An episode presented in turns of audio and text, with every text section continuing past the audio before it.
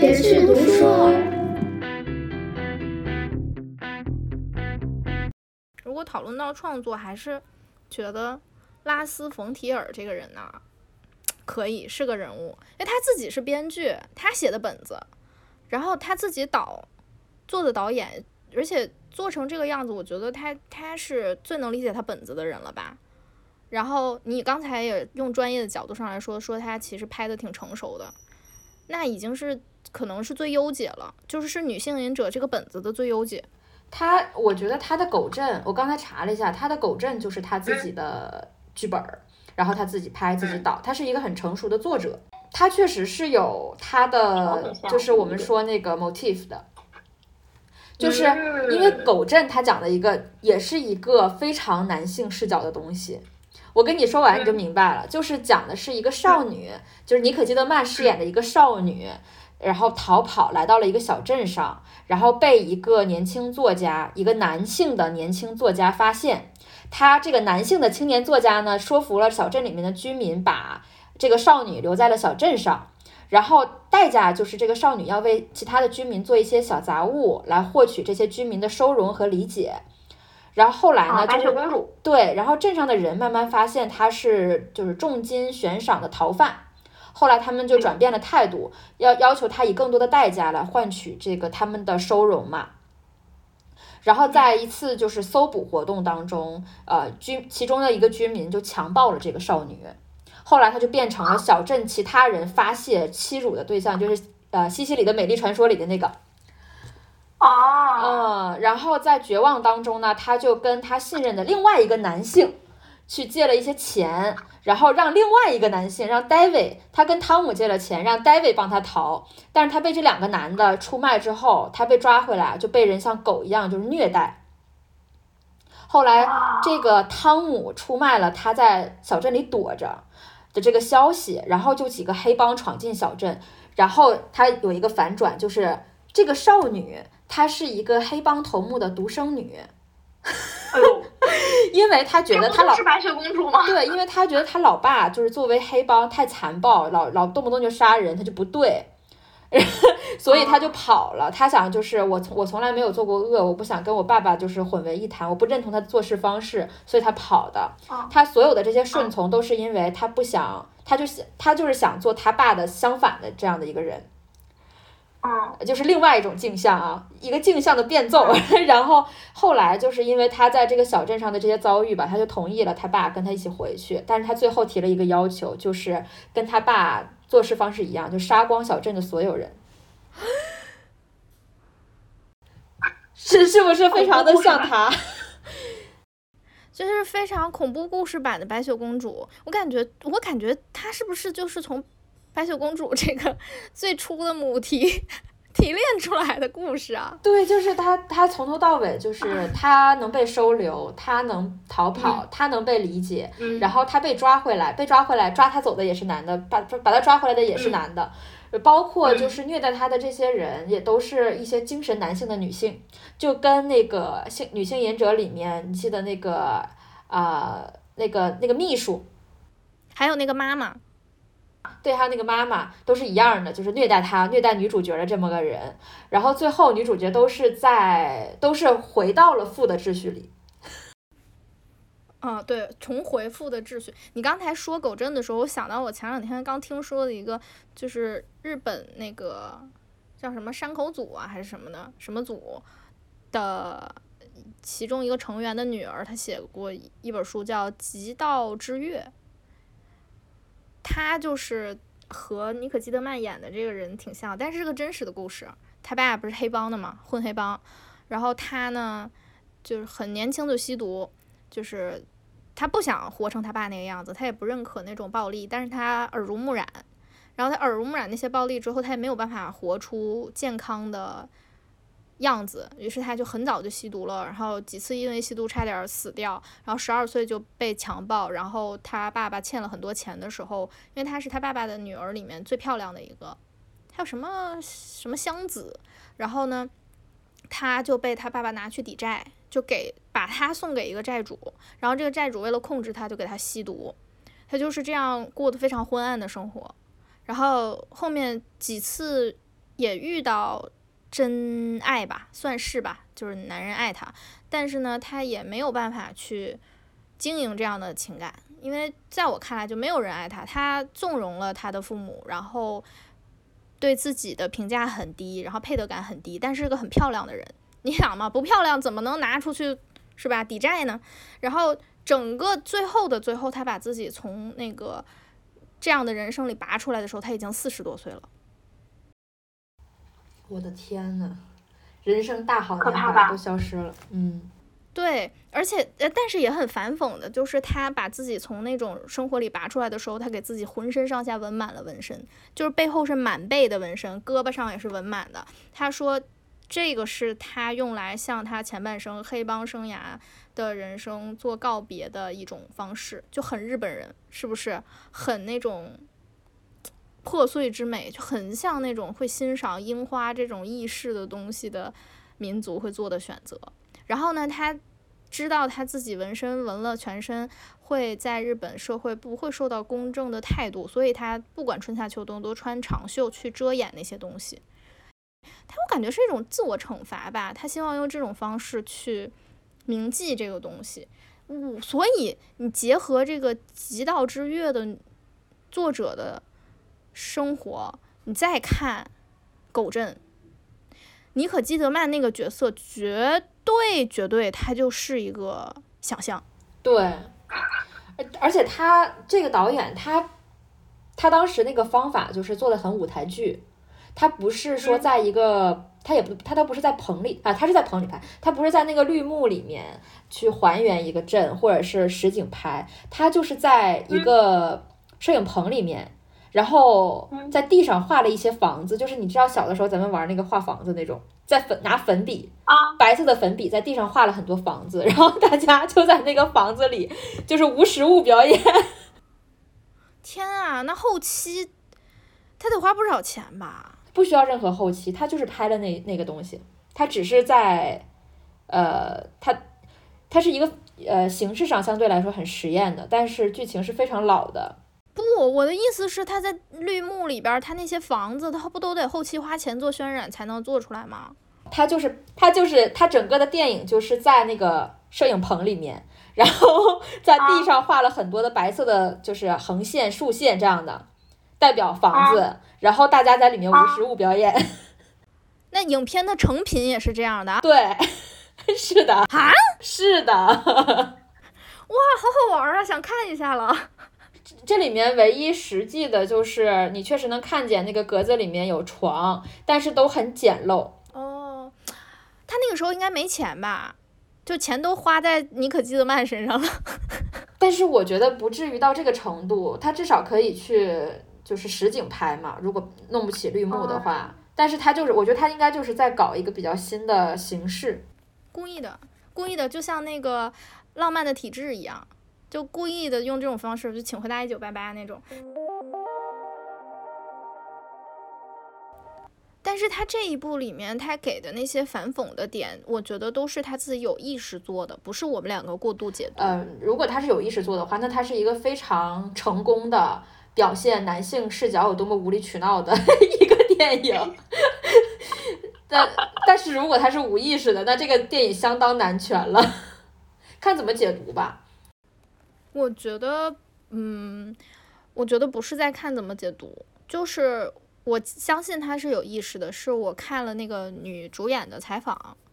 我觉得女主演其实都没有那么能理解乔这个角色。女主演自己说了，她不是一个生活中可以背负这么多沉重的人。如果她面对这样的生活，她也不会做和乔。相似的事情，其实乔是一个很极端的角色，就是他明知不行，他会向一直向前进的行动者，他一定是一个 TJ 人，他是个行动者，一直在行动。然后女主演说，她其实并不能够完全的理解乔，所以她是靠模仿导演，所以导演是比他更了解乔的，才能呈现出那样。所以可以说，这部片子绝对不是一个花。叫什么？绝对不是一个差劲的导演借着特别会演的演员把故事说圆了的，就是演员没有那么了解这个角色，但是导演很知道，所以导演才把这个角色扶起来的。那这个导演，呃，其实这么想的话，那个格雷斯也是一个明知不可为偏要为之的人。嗯，格雷斯是谁呀？就是那个《狗镇》里的女主角，妮可基德曼演的那个人。哦哦哦哦哦，嗯，他他他演了，就是本本身妮可基德曼长那个长相吧，他就有，就是他他的那个长相就很坚定，就是有很多那种镜头捕捉到他的脸之后，有一些他即便不用很努力也能展现出来那种坚韧、那种执着、偏执的那种特质。而且妮可基德曼还演过那个沃尔夫。啊，嗯，那我这么说的话，这是他一贯的品质了。对他就是他那张脸，我不知道他本人什么样，就是他的脸在荧幕上展现出来的那个线条、那个质感，他的眼神儿往每次一低垂之后，或者他看人的时候那个眼神儿，他是呃有一些偏执在里面的。反正我解读出来是有一些偏执在里面的，就是嗯，在那个狗镇里面，就是他明知道。就是那些人打他、虐待他，他也知道这些事这些事儿是不对的，但是他为他心中那个信念，就是我要证明我的父亲的那套东西是不正义的，我不能跟他呃同流合污，所以我为了我自己这个我值，我要付出的代价就是这些，我要承受它，一直到这个代价他他觉得有点太过分了的时候，他才起来让你看看老子厉害。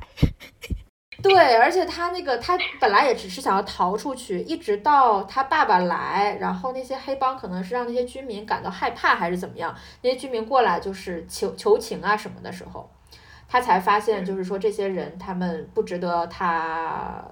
呃坚守那套价值观，或者说他他觉得他那套那套那个价值观是呃有很多漏洞的。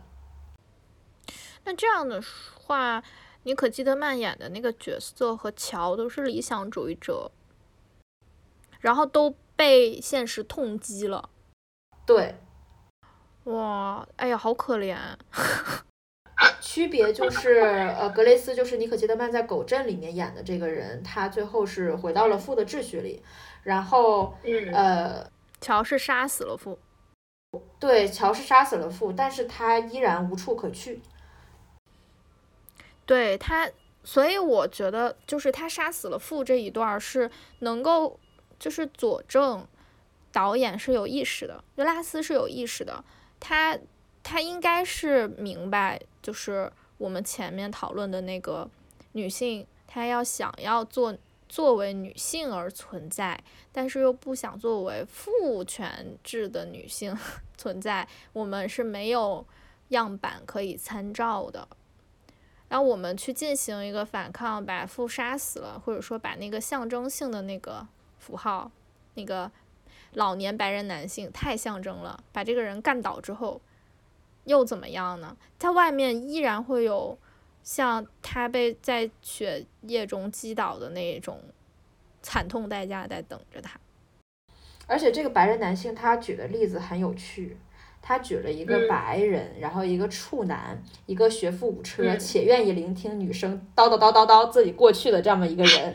你即便已经如此离经叛道的把这么一个愿意，就是在很多男生看来，我愿意倾听你已经是了不起的特质。一个如此 双引号的完美的男人，你即便如此离经叛道，充满勇气的在他强暴你的时候 把他打死，呃，你依然处在一个无处可去的境地里。嗯，而且还有挺讽刺的，就是就是这样一个引号完美的人，完美的男人，仍然没有办法理解评判你是谁。然后他认为你所有的自白都只是在隐藏你的本质，而不是真的在抛，就是在把他把你的心抛开给我看。然后我所做的所有的这个阐释，只是帮你更好的解放你自己。好一个 PUA 啊！真的，而且最后那个结局就是让我觉得很讽刺，因为我最初也是很接受他是一个无性的人，毕竟他年龄那么大了嘛，是吧？咱怎么也没想到，就是最后这个结局就这样的时候，我就，所以我就是想说，嗯，拉斯应该是有意识的，只不过他还是受限于他是个男的吧？对，我我可能解读的时候也带有很多那种性别的。刻板印象在里面，就是我天然的觉得男性导演，他 他们就会为自己那套东西辩护。可能是我这段时间在社会当中，就是被那个 对被刺激到了吧。所以刚开始看的时候，我就一直在记一些，就是呃比较怎么说，我就不是很认真在看这个电影，我一直在尝试解读它。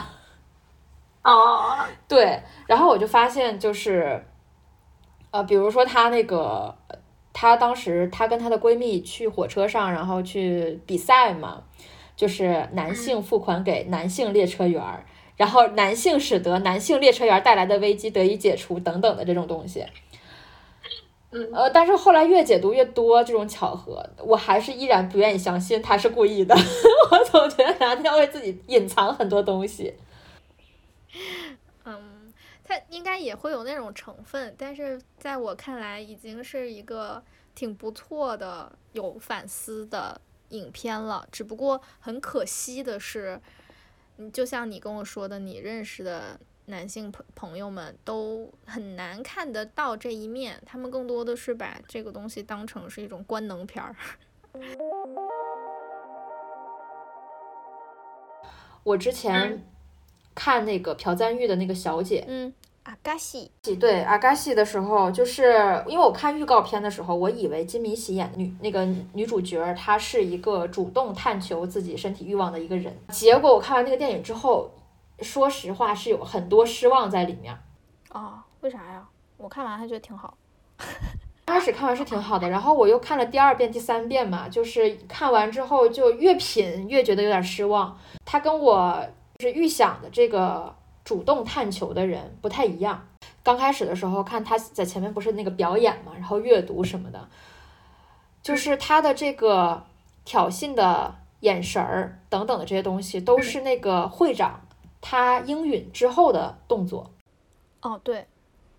然后他的那个就是他他，我记得有一个镜头，就是他在洗澡，呃，女佣给他摸那个牙齿嘛，就问他牙疼还是什么的，吃糖那块儿，嗯，那段我我当时也是觉得不舒服来着，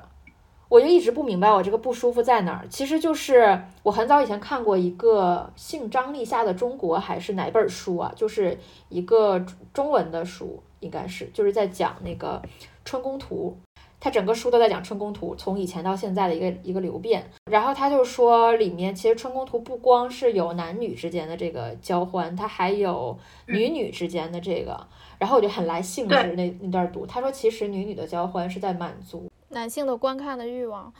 然后我就突然明白了，我那个电影为什么看着这么不爽。我本来以为它是一个给我一个女孩去看她怎么去成长，然后认清自己欲望的这么一个事儿。结果去了之后发现就是。对，完全相反，然后所以我才会失望。不是说他电影不拍的不好，是跟我的预设是两极。对你太天真了，那怎么朴赞玉也不可能拍出你想要的那种片儿啊？我想去看企鹅，结果人去了北极。对呀，就而且就是，其实他的整个那个逻辑就是和《奸臣》里边是一样的，只不过阿嘎西更。更巧妙的是，他的故事可以说是无懈可击的故事，完美的故事，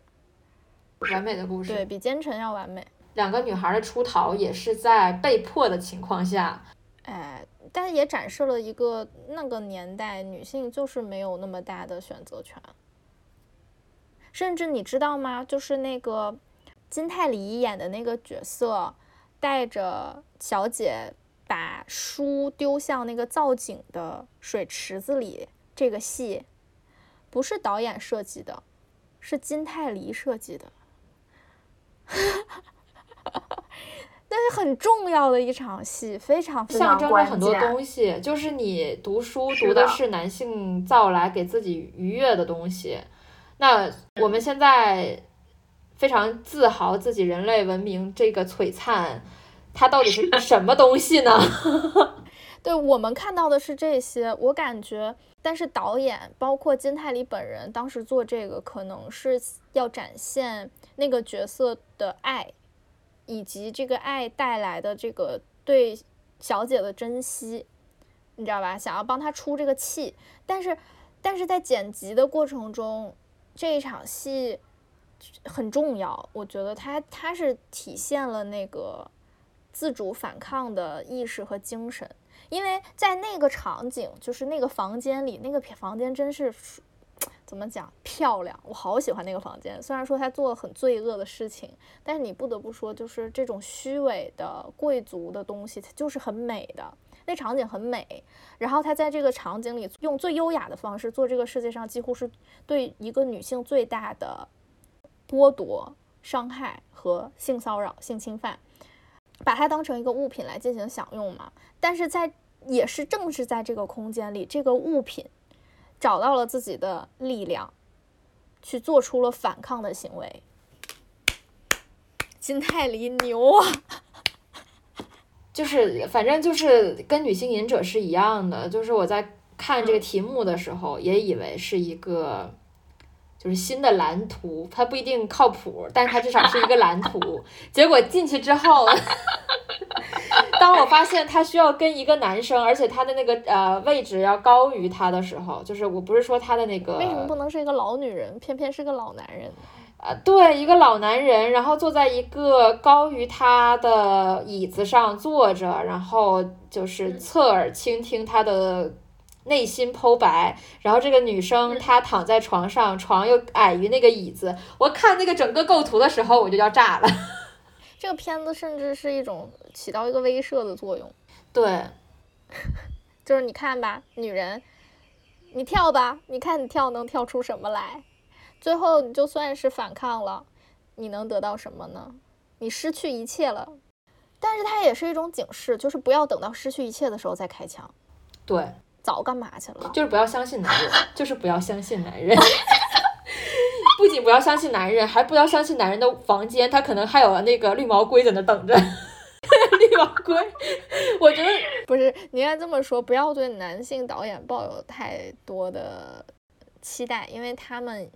他们也是属于这个时代的。实际上，阿嘎西已经做得很好了。对他也在做一种非常坦诚的表达。对呀，而且他用那么大的精力和和金钱去造的那个景，就是那个讲故事的那个故事屋的景，然后花那么大的篇幅去揭露他那个贵族的虚伪。但是他又还是会让很喜欢这些东西的男性观众觉得很爽，对，最后不舒服的还是我们。而且我我我其实很想问我那个看过这个电影的男同事，他在看最后一个镜头的时候，会不会因为自己绿毛龟的这个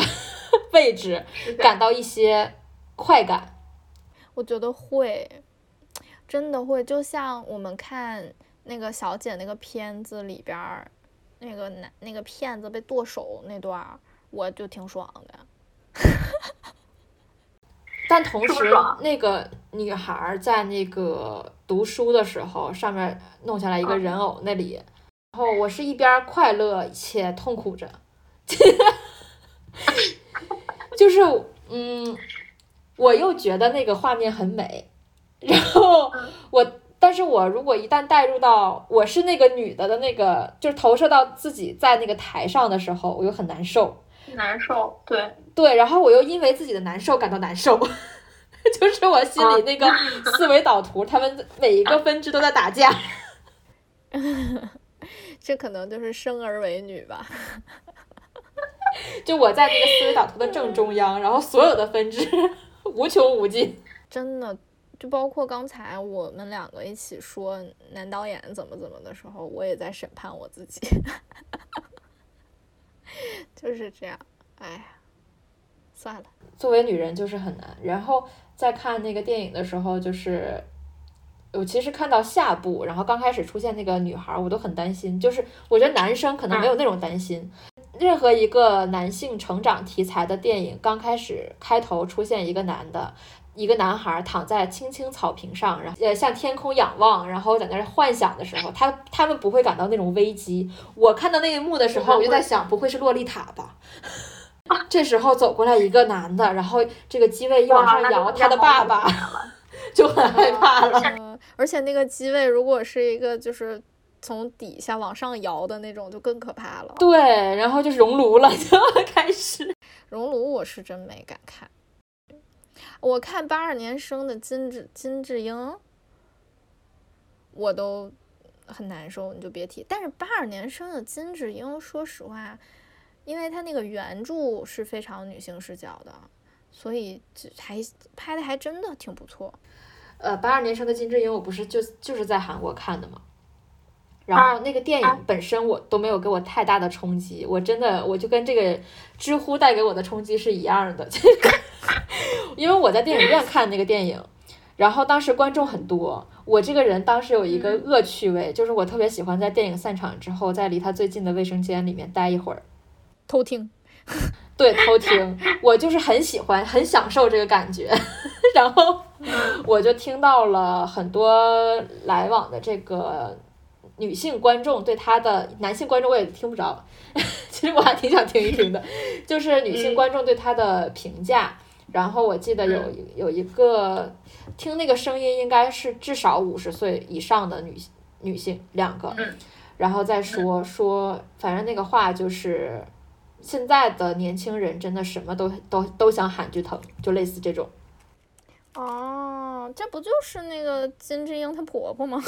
就是他俩，然后我就觉得非常的惊悚。然后我上课的时候，就是跟那个声音很像的年龄层的女教授，嗯，就完全是不一样的解读。在我心里啊，它就是一段交叉蒙太奇，你知道吗？就是一边在想这个精英女性和普通女性她们之间对自身处境的解读的不同，然后。然后我就在那儿想，就是是什么造成了这些东西呢？然后就开始，我的那个思维导图就开始发散了。就是我不能批评，不能批评，就是普通女性观众，可能她没有那么那么深的文化修养，或者没有那么敏锐的社会觉察力的这些人。但是他们一定会共感男性教疼。对我妈看《活着》还哭好几场呢。他们其实承受了更多男性带给他们的痛苦，所以我们其实做女性主义是为了解救他们。可是，不不不不不，我不觉得女性主义是为了解救他们。我心目中的女性主义就是爱女人，啊，就是爱他们。嗯，对。我我心目中的女性主义是避免更多的人避避免更多的女性或者男性，包括在内，同处于目前的这个困境里面。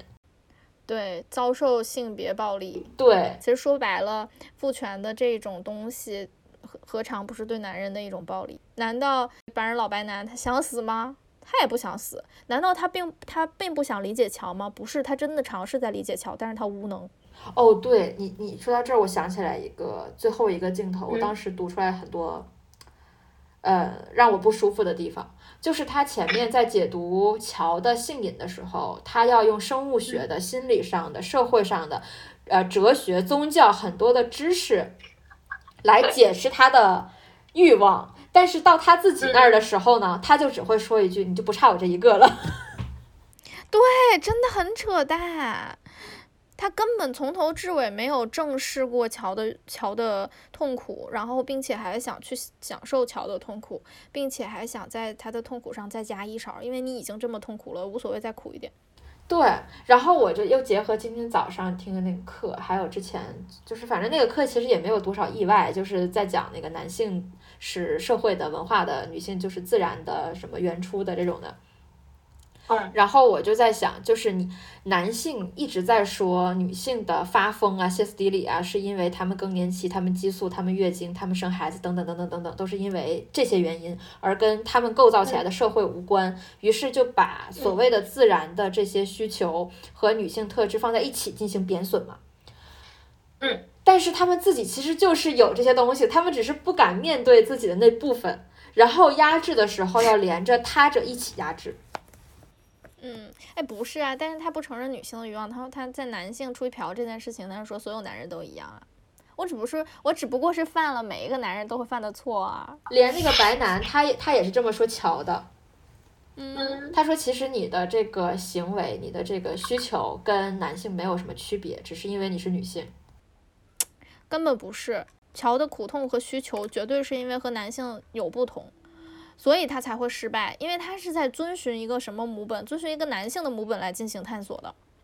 然后我就在想，就是他在说他跟男性别无二致什么乱七八糟的时候，那你既然你把他真的当成一个平等的人来看待的话，你就不会在解释他的需求的时候，要用那么多的知识文化来武装他，然后去解释他的合理，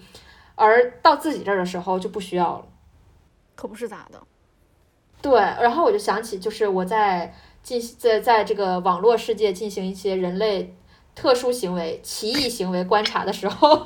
嗯观察到的地方就是评论者，我不知道他们是男是女啊，他们统一的一套说法就是，就跟我那个男同事是一挂的，嗯。嗯，就是在面对自己的这方面的需求的时候，他们会把压抑这件事情怪罪为女性带给他们的社会上的精神压力。Holy shit！但是这个东西反正也常见，见怪不怪了。还有那种心里有弑母的欲望，想杀他妈，结果对他妈下不去手杀他老婆的，别人家女儿做错了什么？